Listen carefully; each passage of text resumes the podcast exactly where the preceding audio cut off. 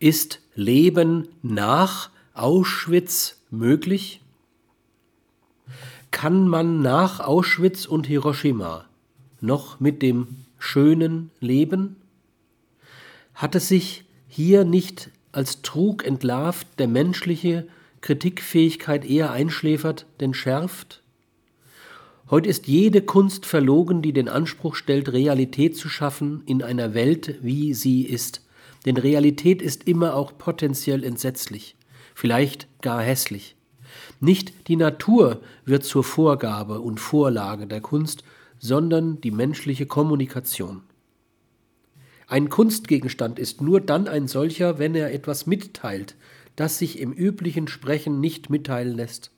Sorglich ist darauf zu achten, dass das Kunstwerk nicht wieder zu einem informationsträchtigen Container verkommt. Die von einem Kunstwerk erzeugten Signale werden von Mensch zu Mensch zu anderen, immer aber sprachtranszendenten Informationen verarbeitet.